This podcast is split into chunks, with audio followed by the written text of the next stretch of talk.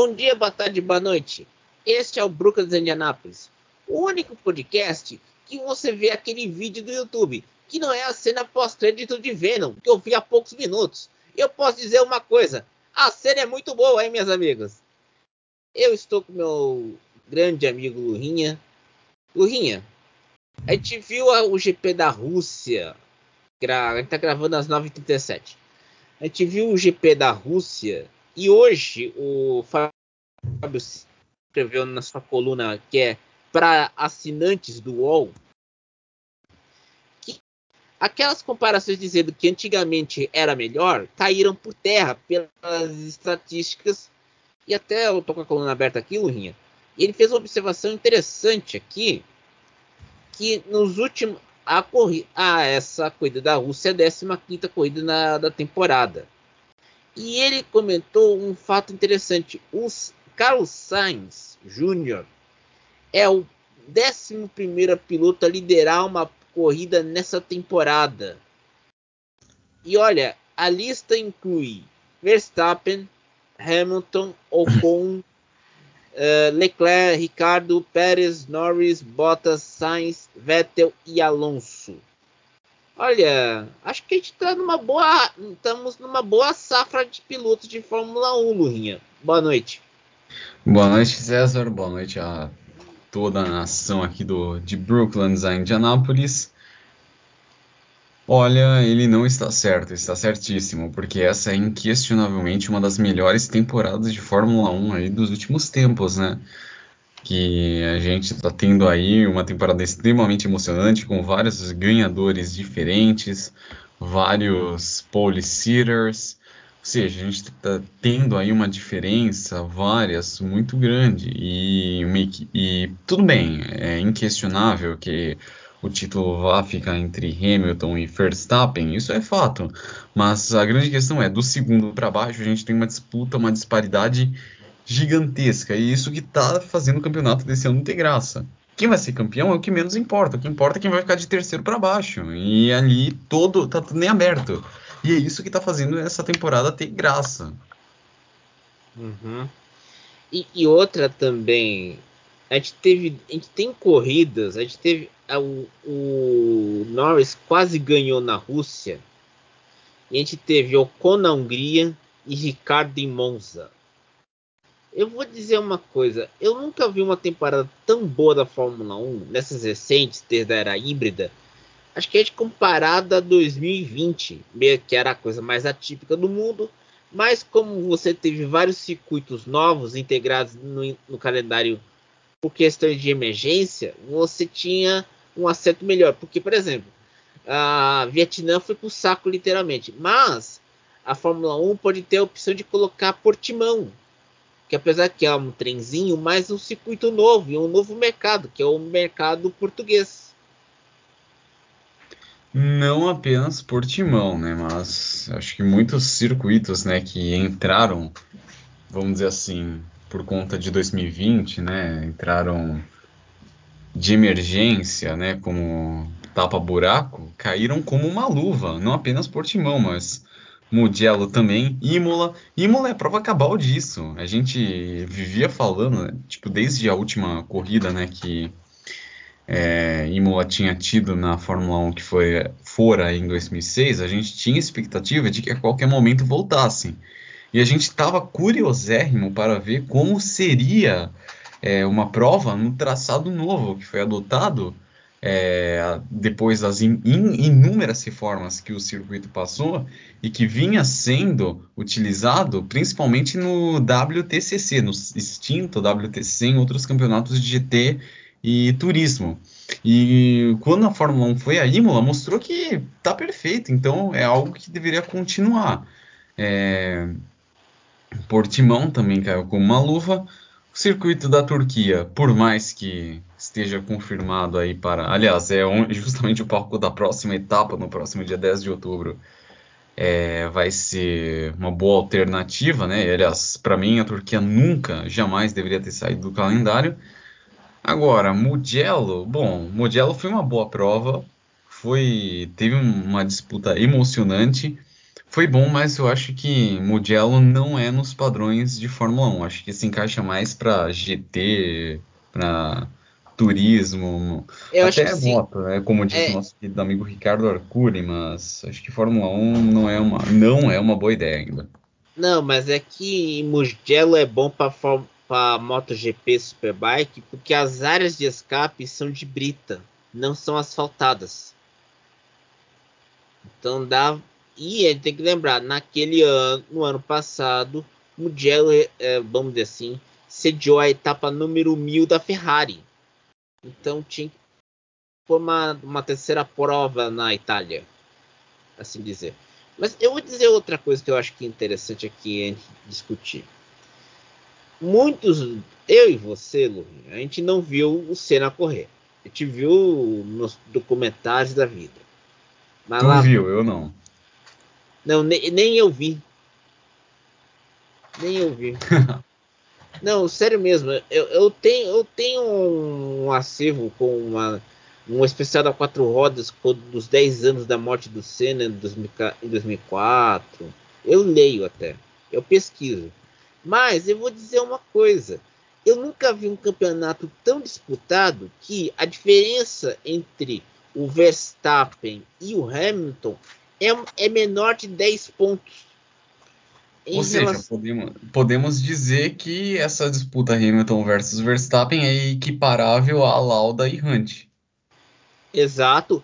Algo que não acontecia na Fórmula 1 há quase 50 anos. Exatamente. E olha, eu vou dizer mais. Se continuar assim, a disputa vai para a última corrida. O que não acontecia há muito tempo. Acho que eu- 2010, a última corrida decidiu o campeonato, que era, vamos dizer assim, a corrida que eu me lembre, Abu Dhabi com o Petrov segurando o Alonso. Eu posso estar enganado, mas você nunca viu uma ah, nessa formato atual da Fórmula 1 tem uma tem um campeonato que pode ser decidido na última corrida. Tem que eu tenho que lembrar que teve o Vettel em 2012 e o Rosberg em 2016. Só que a disputa que eu estou falando não é aquela disputa por pontos, mas a disputa pela vitória. Sim, sim, cada vitória vence, conta, né? Por isso mesmo eu, falo, eu tô falando que, aliás, a gente tá vivendo dois campeonatos, Verstappen e Hamilton, e o do terceiro para baixo. e, e do campeonato do terceiro para baixo, acho que um dos grandes destaques não é o Pierre Gasly. No, e Ga- como? E olha, o Pierre Gasly deu uma entrevista para a Canal Plus e ele falou o seguinte: ele achava incompreensível, e eu li na Motorsport francesa, ele achava incompreensível entender por que, que o Helmut Marko manteve o Sérgio Pérez. Tenho que lembrar, o Sérgio Pérez foi bom na primeira metade do campeonato, mas nas últimas corridas deu umas derrapadas e não puxar o, o, vamos dizer assim, o Gasly de volta para Red Bull. E o Gasly, como a AlphaTauri, tá dando calor em Aston Martin, eh, Alpine, eh, a McLaren tem que, a gente tem que falar, tem a questão atípica de ter quase ganhado a corrida em Monza e ter disputado palmo a palmo em, em sorte. Rapaz, a disputa do terceiro para baixo é uma disputa muito frenética. E, e isso ajuda muito pro campeonato. E eu vou dizer para você, eu acho que é um, vamos ter um campeonato que só será decidido na última corrida e temos que lembrar, Abu Dhabi vai ter uma mudança no traçado para permitir mais ultrapassagens. Então isso já ajuda muito, né? E eu até afirmo, até afirmo que essa tem, que o Gasly é, certamente vai ser o primeiro nome que a Mercedes vai procurar numa eventual saída do Hamilton. Ah, com certeza. Porque o homem com a AlphaTauri já faz o que faz, imagina com uma Mercedes e com uma Red Bull. E não digo nem por conta da questão Red Bull, né? Porque é da questão, incluindo a questão da Red Bull, porque depois do que o Gasly passou com a Red Bull, né, depois que ele foi escorraçado pelo Helmut Marko, dificilmente ele volta para a Red Bull. Ele pegou ranço do Helmut Marko, então certamente ele ele vai ele vai para qualquer até se a Williams ia procurar ele, né, numa eventual saída da da AlphaTauri, ele aceitaria, mas ele não volta para Red Bull. Exatamente.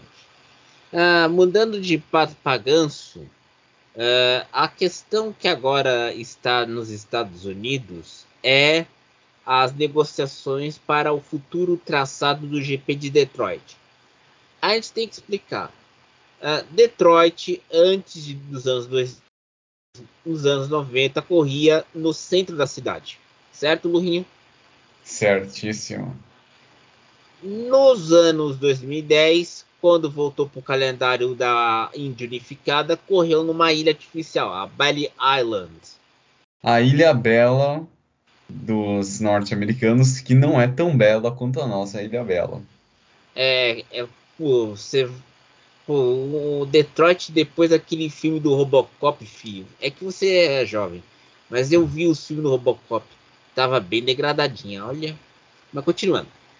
A seu a Penske que é a dona da Indy, já deixou, já iniciou com conversas iniciais com, o, com a cidade de Detroit e com o estado de Michigan para fazer uma corrida da, da Fórmula Indy no traçado do centro da cidade. E eu vi as fotos, uh, eu vi a foto aqui do, do traçado que foi planejado, que é para 2023 é uma é um circuito Fórmula E, mas tem uma diferença. É muito retangular, é quadradinho, é retangular mesmo. Mas é o que tem. Não dá para ter muitas curvas e como o Detroit é a região do centro, é uma região que tem vias abertas mais não tem aquelas vias arredondadas, curvas, é tudo reta. Acho que ficou ficou bom, mas eu não sei se vai render para o piloto, né? É, fica aí o questionamento, né? Ou os questionamentos. É, são grandes questões aí. É, acho que nada que um simulador, um bom simulador não resolva, né, César? Ah, eu concordo. O bom simulador e ainda a gente tem que lembrar o, a foto do circuito que que postaram na motorsport.com é um rascunho. Esse circuito, esse traçado pode ser alterado até a sua versão final. Então, meus amigos, se prepara, porque a Belly Island, é, aliás, o circuito é até bom até. Mas eu acho que Detroit. eu gosto muito de Detroit. Não, e Detroit está passando por um processo de renascimento econômico. A cidade, para quem não, para quem não acompanha a política americana, Detroit declarou falência nos anos 2010.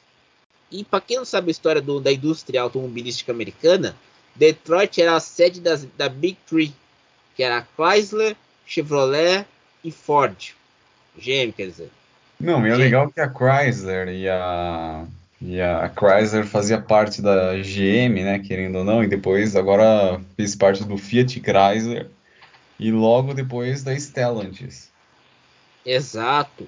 E aí, essa a gente tem que lembrar, tem um comercial da, da Chrysler no Super Bowl de 2012.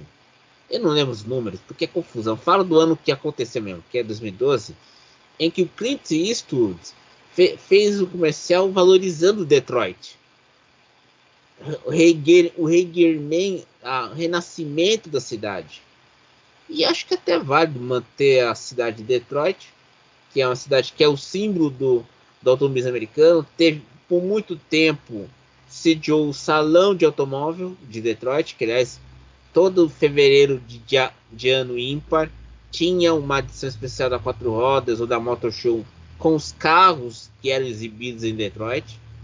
E aí fica aquela questão. Eu acho que tem que ir para o centro, porque não tem jeito. A Bela é linda, mas não tem ultrapassagem, meu filho. Aí não dá, né?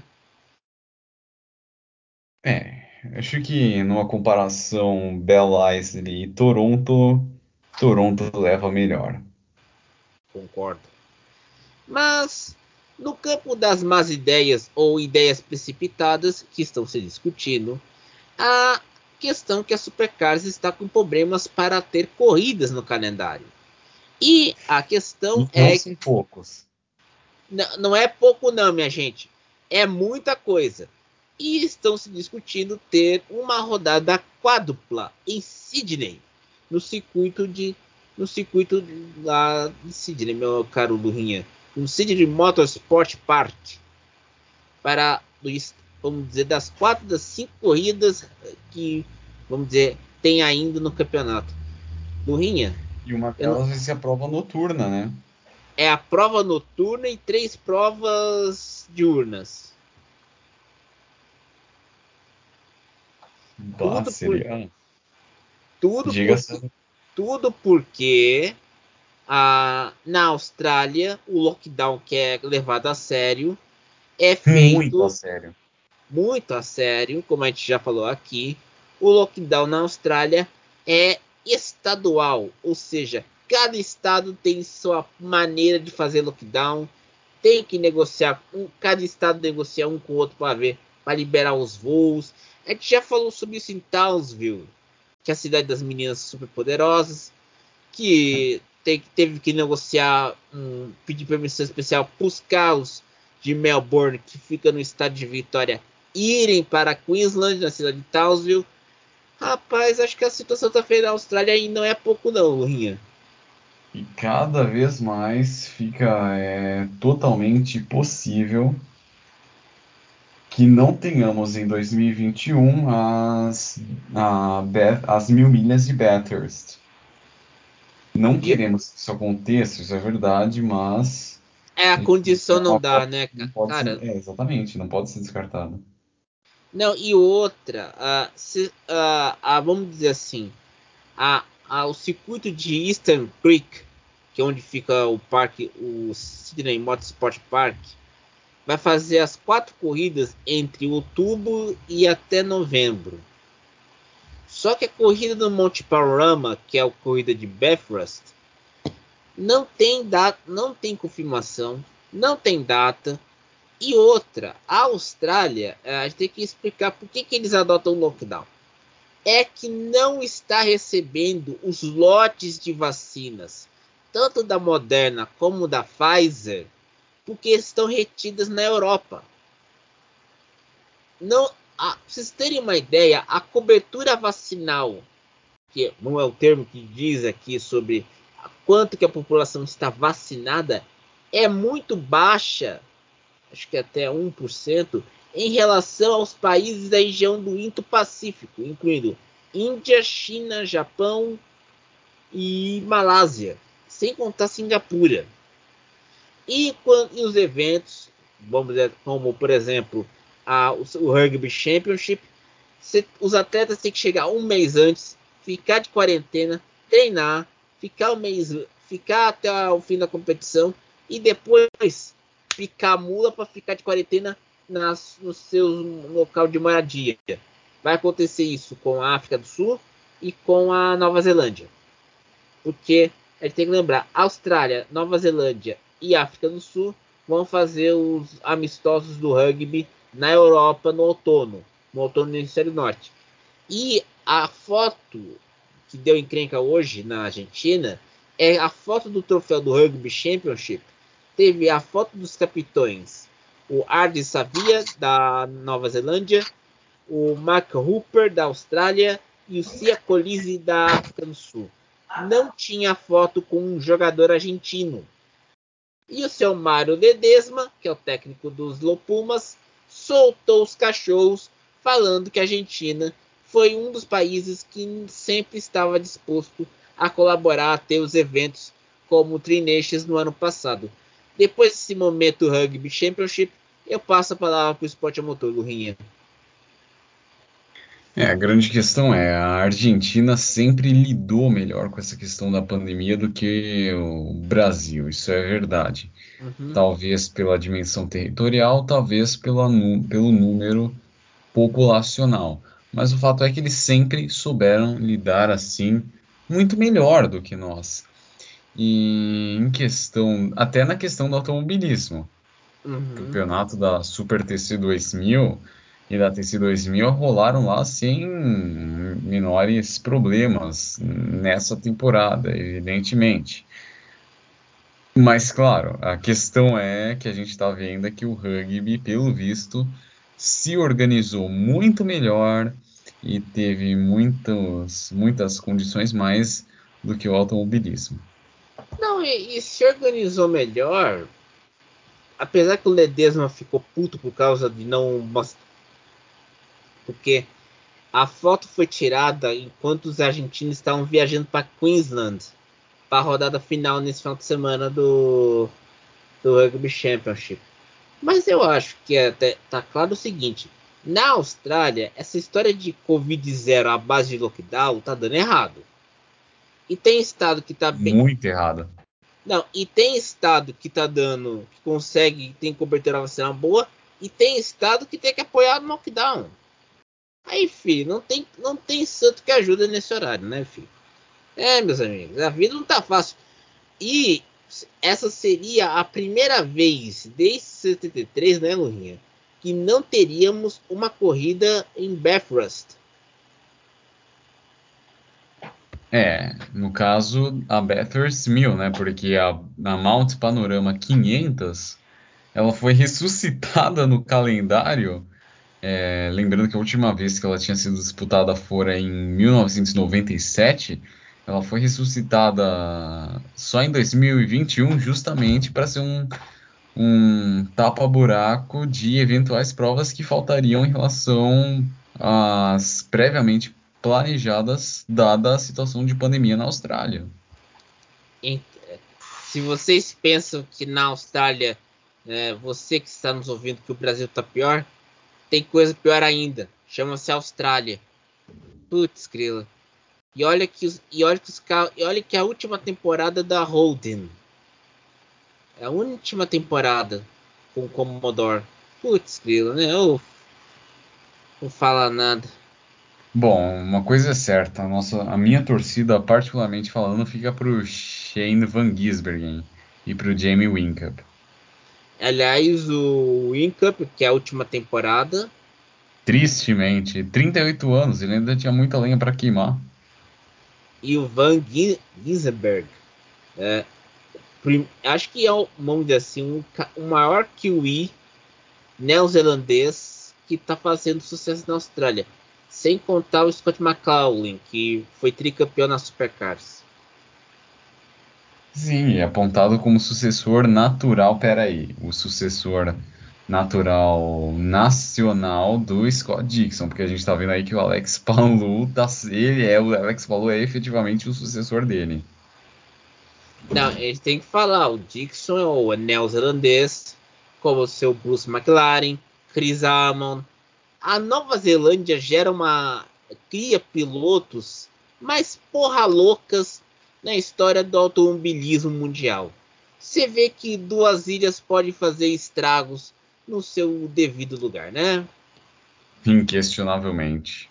É, só a gente não citou Brandon Hartley porque ele só dá certo na Toyota e no Endurance, né, Rio. Sim, não, não, não, pera, pera, pera, pera, pera. O The Brandon Hartley não deu certo na Fórmula 1 porque o Helmut Marko também queimou ele, convenhamos. Pô, vou dizer uma coisa, hein? O Helmut Marko, você tem que tomar conta da equipe, não queimar piloto, pô. Tenho certeza, tenho certeza que ele, se ele tivesse feito mais uma temporada na STR, ele iria melhor que o Gasly. Pô, mas esse cara só queima piloto, rapaz. Assim não dá, pô. Que negócio é esse? Aí ferra a nossa vida, pô. Aí a Red Bull, é, se a te lembrar aqui, que a Fórmula 2 tem o Tic-Tum e o Piastre. Eu não sei que o Piastri é de qual academia? Você lembra, Lurinha? É Alpina. É Renault. Renault. Aí o Vasser, que é o chefe da Alfa Romeo, está tá, tá segurando porque tem um piloto da academia da Sauber que pode entrar também. Aí, aí a Red Bull tá queimando os cartuchos, pô. Por quê? Você já queimou Gasly, Albon, Hartley, Kiviat. Caramba, não vai sobrar um para contar a história. E ainda tem o Daniel Tickton. E o Tickton, meu amigo, ele já falou que não quer saber do Marco. Aí não dá, né, filho? Não mesmo. Ah, depois desse momento em que fizemos duras críticas a um senhor da Austríaco. A, austríaco, mas que não deu certo. Eu, não, não é revanchismo, filho. Eu respeito a Áustria. Mas depois dessa, desse, dessa saraivada de críticas e também dessa questão Austrália no canal ABC News, não é a ABC da Disney, meus amigos. Australia Broadcasting Corporation. Que, aliás, eu consegui fazer uma assinatura do iView deles e eu vou ver o 7, 730, que é o noticiário ah, das 7 e meia. Eu, eu dou uma assistidinha, vou ver se consigo assistir nessa semana. Depois disso, esse é o Brooklands Indianapolis. Siga a gente no, no Spotify. Então, até mais. Até mais, gurizada.